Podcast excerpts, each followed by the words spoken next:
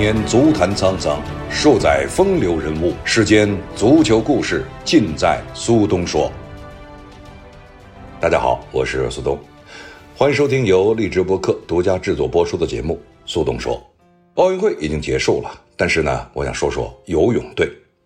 八月一号，中国游泳队是结束了自己二零二零东京奥运会之旅，以三金两银一铜的历史第三成绩收官。其中最大的亮点要数新一代的蝶后，二十三岁的江苏姑娘张雨霏横空出世，她以两金两银的惊人成绩宣告了她的破茧成蝶。七月二十九号，二零二零东京奥运会女子二百米的蝶泳决赛中，游出两分零三秒八六的张雨霏一举打破了赛会纪录，为中国代表团摘得了第十三金。这也是继刘子歌在二零零八年北京奥运会。焦刘洋在二零一二年的伦敦奥运会之后，中国选手时隔九年再夺该项目的金牌。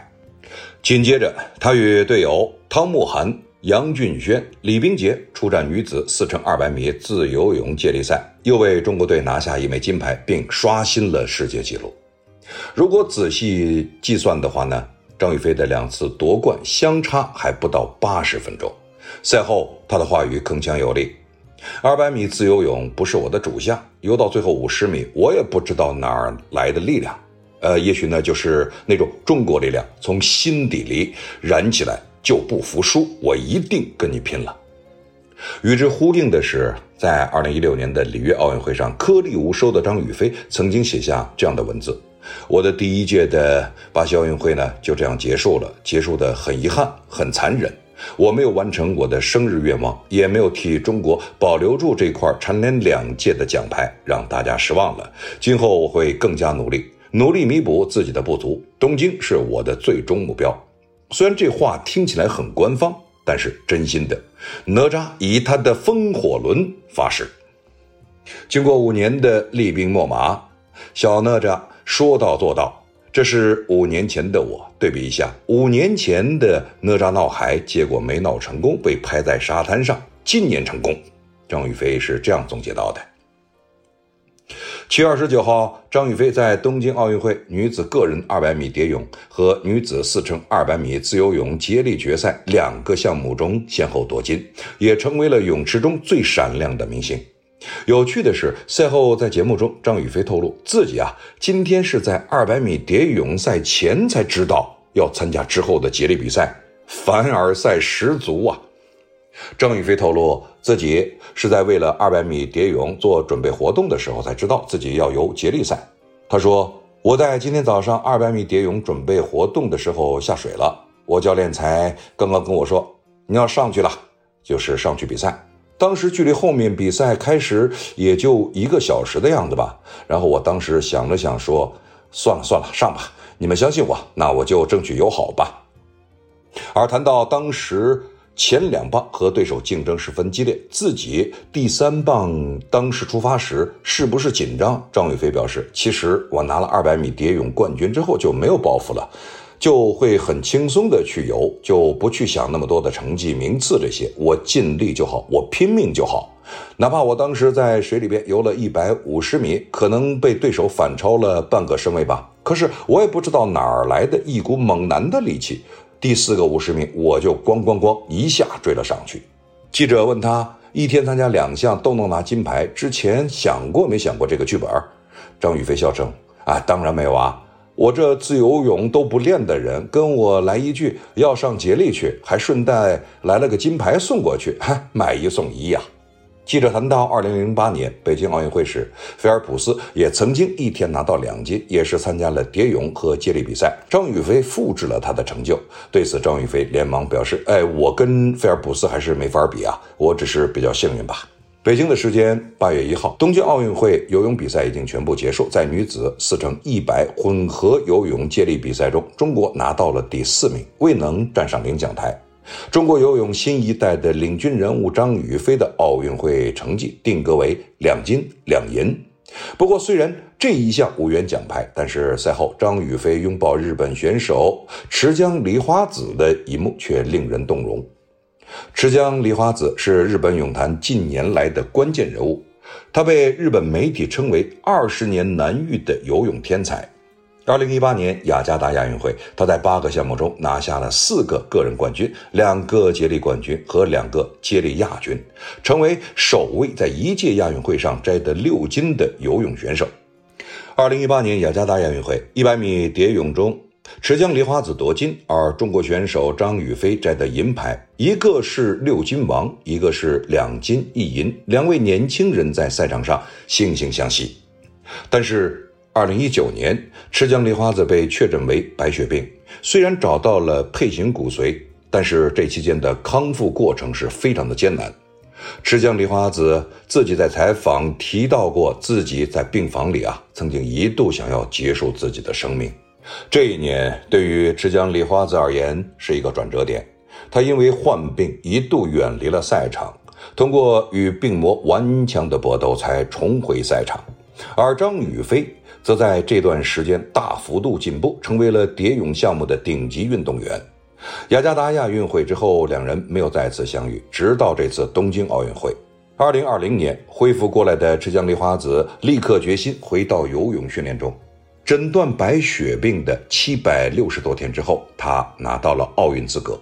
这次东京奥运会，池江梨花子虽然神奇的获得了参赛资格，但是报名的都是接力比赛，没有任何的个人项目。张雨霏从正式比赛的第一天一直拼到了游泳比赛的最后一天，终于在最后一项女子四乘一百米混合接力比赛中，时隔三年再次与池江梨花子相逢。二人在第三棒的蝶泳中进行了直接比拼，最终中国队斩获第四，日本队排名第八。但这已经是池江梨花子三项接力比赛中唯一一个杀进决赛的好成绩了。在张雨霏等接受采访时候，日本运动员从中国运动员旁边走过，张雨霏特意的扭头与池江梨花子进行了一些交流，并互相拥抱。接受采访的张雨霏也告诉记者，池江梨花子因为生病，身体状态不好，也已经非常瘦了。他对池江梨花子说：“，See you next year，希望在二零二二年杭州亚运会再次相遇。”杭州亚运会海外社交账号也将这一暖心的瞬间。发到了各个社交平台上，并获得了海外网友的点赞。其中网友也评道：“真的奥运精神，一个美好的拥抱，这才是真的竞技体育。”一九九八年四月十九号，张雨霏出生于江苏苏州的一个体育世家，父母都是游泳教练。据妈妈张敏的回忆，小雨霏三岁的时候就开始跟着妈妈下水了。张雨霏也曾回忆道：“因为爸妈都是游泳教练，所以我有记忆以来，似乎每天都泡在水里，每天都在游泳。我不知道是他俩谁的主意，可能是合伙的吧，就给我扔到水里了。”在他幼小的记忆里，作为游泳教练带队比赛的爸爸总是不停地在出差，所以每一次爸爸回家的时候，他就黏在他身边，寸步不离。但一场突然的变故给了这个家庭沉重的打击，就是他四岁时爸爸离世，雨飞和妈妈从此只能将思念寄放在了泳池。在张雨霏五岁的时候，他的妈妈开始认真考虑女儿系统学习游泳的这个事儿了。在具有游泳传统的徐州市民生路小学就读一年级后，张雨霏开始跟随启蒙教练孔淼学习游泳。张雨霏超强的天赋和出众的身体素质引起了教练的注意。孔淼说，张雨霏一直在徐州市水上中心练到了十二岁，二零一零年九月被选入江苏省队。在他八九岁的时候，这个小孩的天赋开始凸显出来。训练的时候，宇飞总是第一个主动和同组或者其他组的大运动员进行挑战。一开始啊，他还是输多赢少。后来随着水平的提升，游得越来越快，就变得赢多输少。他从小就对比赛胜利非常渴望。于飞十一岁的时候，我带他参加了江苏省的一个少儿游泳赛，他获得了两项冠军，第一个冠军就是蝶泳。孔淼曾给张雨霏做过乳酸代谢测试，这个测试啊，反映的是运动员身体的恢复能力。张雨霏明显超过其他的孩子。对于游泳运动员来说，超强的身体恢复能力就意味着耐练。十二岁的张雨霏在江苏省运会大放异彩，夺得了两金三银一铜。凭借这一优异成绩，她被选入了江苏省体校。在省体校不到半年，因为表现优异，张雨霏未经试训就接到江苏省游泳队的进队通知，这也就创造了江苏省专业队的一个历史。二零一一年，张雨霏参加了在包头举行的第十一届全国中学生运动会，十三岁的张雨霏一人独得游泳项目的三金一银。张雨霏。自小便被拥有游泳传统的家人带进泳池，不过直到二零一五年，他才发现自己身上有出 bug。我的主项是蝶泳，特别要求全身的平衡，但游着游着，我就察觉出哪儿不对劲了，然后就去看了医生，做了身体检查，结果被告知应该是先天带着那么一点儿脊柱侧弯，这个问题对于蝶泳非常不利。当时他的教练说。人的正常侧身是 S 型，而它是直的，做波浪运动就特别困难，尤其是对于蝶泳选手。为此，教练和科技人员特别在体能训练中制定出了一个训练计划，帮助张雨霏部分矫正身体功能并修复拉伤。幸好，通过一些后天的训练和辅助，也确实改善了不少。二零一六年，十八岁的张雨霏首次征战奥运会。女子二百米蝶泳决赛中获得第六名，无缘奖牌。张雨霏后来回忆说：“我当时坐在检录室里，就像石化了一样，一动不动。那是我第一次参加奥运会，紧张的大脑一片空白，只想赶紧比完。这个遗憾，他一直想着在东京奥运会上弥补。”他说：“爸爸，他可能都没有想到过我会走上专业的这条路吧，更没有想过我能站上奥运会的领奖台。”有意思的是，张雨霏在获得全国冠军的这个时间，要比她成为青少年世界冠军和亚洲冠军来得晚，打破了通常从省市至全国到亚洲再到世界的一般体育明星的进阶惯常。更有意思的是，张雨霏首夺全国冠军的项目来自于她的副项，而且一夺就是双金。那是在二零一四年秋，在黄山举行的全国游泳锦标赛女子二百米自由泳决赛上，张雨霏获得了她第一枚全国比赛的金牌。第二天，她在女子四百米自由泳决赛中再夺第一。不太了解张雨霏的普通体育迷，在她这次东京奥运会上与队友一起赢下女子四乘二百米自由泳接力金牌的时候，还在纳闷：这姑娘不是游蝶泳的吗？怎么自由泳也这么厉害？哎。这可能就是张雨霏的天赋所在了。她早已具备了全能王的潜质。除了女子100米蝶泳的全国纪录之外，张雨霏还是全国女子100米自由泳纪录的保持者。在去年9月27号的全国游泳冠军赛及奥运达标赛中，张雨霏游出了52秒90的好成绩，打破了11年前快速泳衣时代上海名将庞嘉颖创造的全国纪录。而在今年的冠军赛及奥运会选拔赛中，张雨霏不仅继续垄断女子100米、200米蝶泳的金牌，轻松达到了奥运会 A 标之外，还玩票似的连续在女子50米、100米自由泳的预赛、半决赛中，游出了其他选手难以企及的成绩，拿到第一，也全都轻松拿下了东京奥运会的 A 级参赛标准。但随后因为战略原因，他放弃了决赛的争夺，不和队友争夺进军东京奥运会的门票了。其实，就像很多成功者所经历的那样，前进的道路上从来没有一帆风顺这个词汇。张雨霏当然也是一样，没有例外。张雨霏经过慎重思考，选择了如今的主管教练，来自上海的崔登荣。崔指导最成功的例子是在里约奥运会上夺得女子100米蝶泳决赛亚军的陆莹。崔登荣是一名特别强调技术细节的教练，张雨霏却是出了名的能力超强但技术有短板的运动员。大家本以为二者的结合和互补应该是一个完美组合，哎，谁都没有想到，合作的开始其实并不是那么美好。从二零一七年年底开始，跟随着崔登荣、崔指导，就给张雨霏立下了拿奥运冠军的三年计划：第一年改技术，第二年练能力，第三年拼细节。改技术是个风险极大、短期收效甚微的大动作。由于长期高强度训练，张雨霏的脊柱侧弯情况明显，两侧力量不均，抱水时机也不同。蝶泳入水手型、入水点、抱水路线、出水路线都有很大问题，甚至张雨霏的出发、转身、道边细节也全有缺陷。崔登荣曾经开玩笑地形容张雨霏就像是一台搭载了超跑机器的极品飞车，但外观却是一堆破铜烂铁。为了改技术，张雨霏不得不忘记过去的肌肉记忆，尝试练习许多枯燥甚至带来痛苦的动作。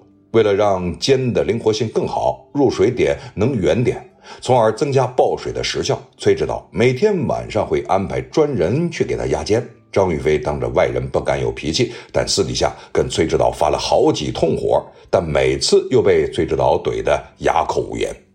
而在二零二零年十月初，于青岛举行的全国冠军赛及奥运会达标赛上，张雨霏已经在一百米蝶泳中游出了五十五秒六二的个人最好成绩，与瑞典名将舍斯。特伦保持的五十五秒四八世界纪录仅差零点一四秒，并且打破了刘子歌保持了十一年之久的该项目全国纪录。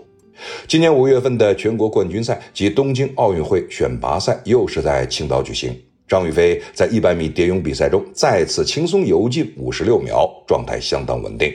两大蝶泳主将都毫不费力地拿到了前往东京参赛的资格。这个时候，张雨霏和崔登荣才松了一口气，而且呢，心里也有了底气。张雨霏不仅人长得甜美，性格也非常开朗，脸上总是挂着笑容，属于花见花开，人见人爱的那种阳光女孩。在女子一百米蝶泳决赛遗憾与金牌擦肩而过时，很多人都安慰她。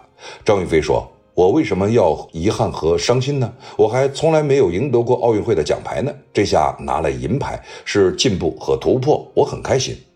谈到对于接下来二百米蝶泳比赛的展望，张雨霏就一个字：游。而在拿下二百米蝶泳决赛冠军之后，在被问到当时的想法和愿望时，张雨霏说：“我希望半年不下泳池。”哎，但随即呢，他马上自我否定，这不可能。我知道我今年不会退役，明年也不会退役。张雨霏还透露说：“你们知道吗？我教练，他指的是崔登龙。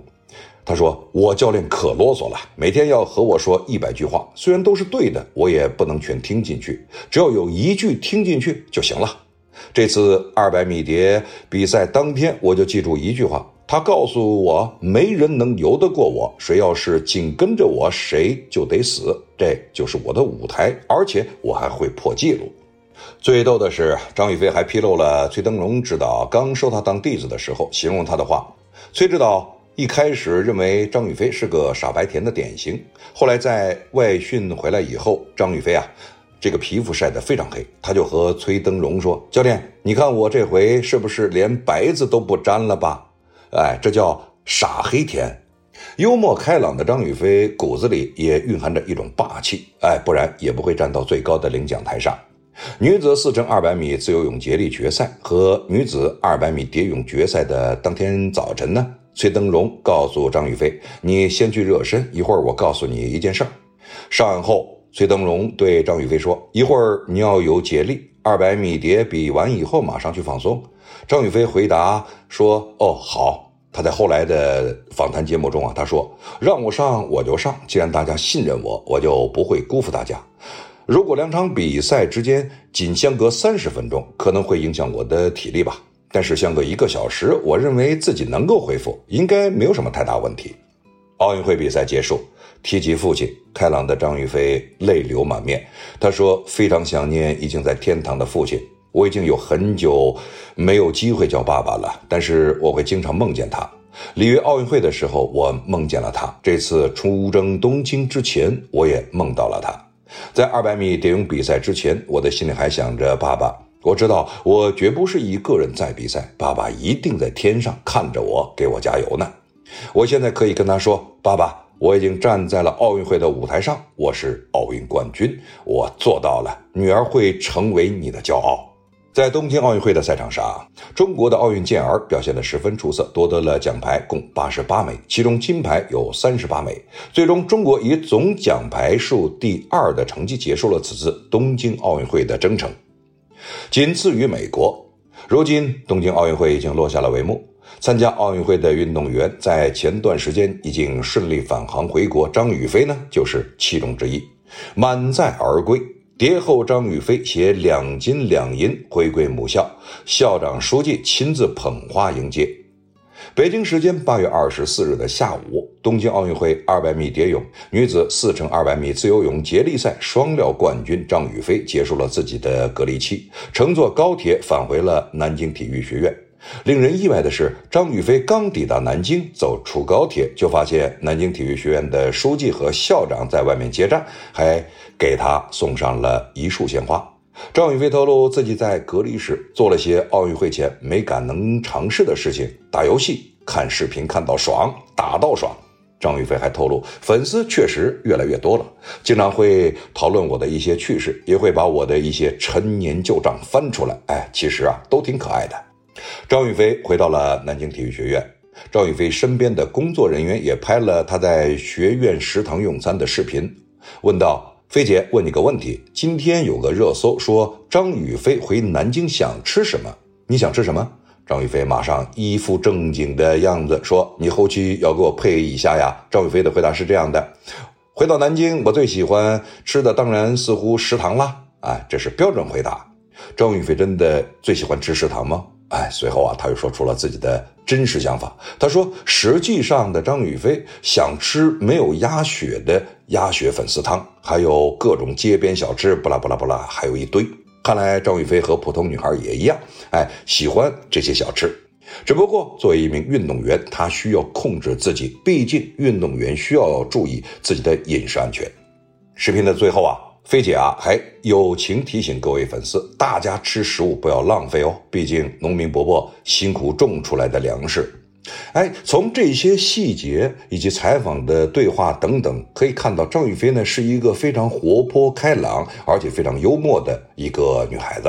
而且她在自己的训练中对自己非常苛刻，但是在生活中，她和任何的邻家女孩没有更多的其他的不一样地方。而对于张雨霏来说，回到了南京体育学院，她和其他人呢，依旧还是打成一片。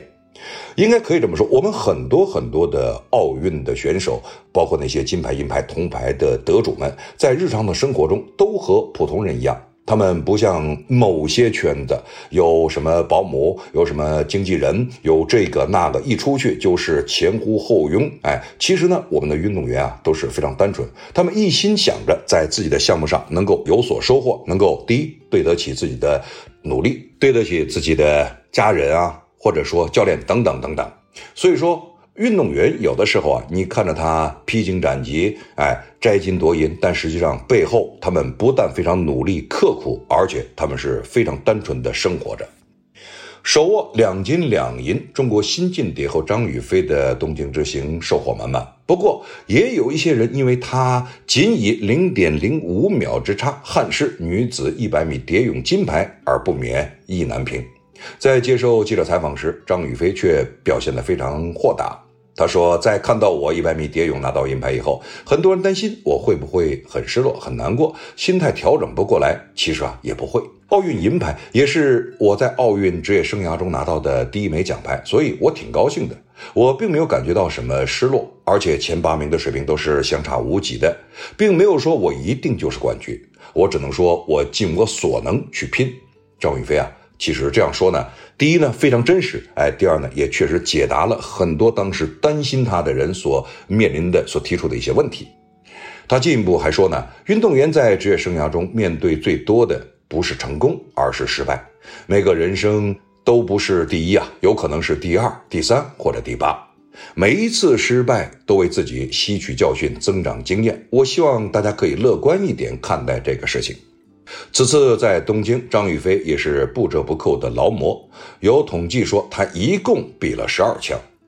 虽然说在奥运会上自己比了很多枪，感觉也确实比较疲惫，但是隔离休息了这么长时间，自己的身体状态也恢复的不错。张雨霏啊，信心满满的这样说：“哎，将在接下来的全运会上继续努力。”他说：“无论比赛大小，无论是国内赛事还是国际赛事，都要全力以赴，因为他觉得这才叫尊重比赛、尊重对手、尊重自己。”在问到是否开始为巴黎奥运会有所计划的时候，张雨霏表示还没有，崔登荣教练说，如果真的要计划巴黎奥运会，必须我自己有想法。而我现在还没有什么想法，因为我也算是实现了他迄今为止最大的一个梦想。如果再参加巴黎奥运会，那我们的目标应该，呃，不是去夺金这么简单了。其实，在这里呢，他也蕴藏着一个更大的野心，就是不是夺金。当然，最好的成绩它就是金牌。但对于张雨霏来说，所谓的不是夺金。他指的可能就是不是夺得一块两块金牌，而是第一呢，在其他的泳姿方面呢有着更大的提高、更大的提升，能够在多项的比赛中有着更好的成绩。对于张雨霏来说，应该可以说呢，就是在本届的游泳队参加奥运会之前，人们对于游泳项目啊并没有抱很大的希望，只是说可能会夺牌，可能会夺金，但是呢，谁都没有绝对的把握。而且，在好像前几期的节目中也提及到，就是本届的东京奥运会，我们的游泳代表团的所有的呃工作人员啊，包括了选手加起来，要比上一届游泳呢要少很多。所以说，在本届它并没有更多的一些所谓的压力啊，或者说是指标任务。而张雨霏在某种程度上可以说呢是异军突起。相对来说，张雨霏在比赛过程中的夺金摘银，可能在游泳队呢相对来说把握大一点，但是也没有绝对的把握。在本届的游泳的大赛中，用中国代表团在出发到东京之前的话来说，就是游泳将会尽全力去摘金夺银，每一个运动员都需要在每一项的比赛中尽全力。哎，注意听啊，是尽全力。也就是说呢，你可能会夺得金牌，你可能会夺得银牌，但是呢，我没有下死命令。从另外一个角度讲，就是每一届的奥运会，中国代表团它都有一个相对来说的指标。哎，这个指标呢，就是比如说你跳水队应该去争几枚金牌，那么举重队、乒乓球队去争取几块金牌，游泳队啊，当然具体的细节我们不知道，但是对游泳队的指标绝对不会多于里约奥运会。里约奥运会上有着像孙杨这样的选手啊，当时呢也是领军人物。而今年在东京奥运会出发之前，客观说，游泳的选手参赛的选手的名字，很多人都非常陌生。包括了像这个我们的男选手啊、女选手啊，当然更不必说这个接力的选手。而张雨霏在第一项的比赛中拿到银牌以后，人们都是非常的遗憾。其实，在那个时候，大家才知道哦，他是有实力去竞争金牌的。哎，这就是为什么他在以零点零五秒之差夺得银牌以后，很多人呢有点意难平，有点觉得太遗憾了。但是后面的比赛证明了他确实实力啊是超出了其他人一大块。从本届的奥运会游泳队的表现来看，确实值得我们去展望，甚至啊期待巴黎奥运会我们有着更好的成绩、更好的金牌数，哎，更多的奖牌数。那么。奥运会呢，当然已经结束了。我们的奖牌数也好，金牌数也好，都是取得了不俗的战绩。这中间呢，有很多人的努力。其实我觉得呢，就是谈到崔登荣的时候，张雨霏的确也是有着非常深的体会。就是一个好教练在指导一个游泳运动员，或者说任何项目的运动员的时候，他知道你的问题在哪里，他知道我如何下手来改变你的问题，提升你的成绩。这其实啊，包括了像乒乓球的刘国梁、跳水的周继红等等，哎，正是这些高水平的教练，能够在这样的比赛中培养出绝对的顶尖人物、顶尖的运动员。这也就是为什么我们能够在奥运会上一直有着良好表现的原因之一。这里是励志博客独家制作播出的节目《苏东说》，感谢各位收听，我们下次节目再见。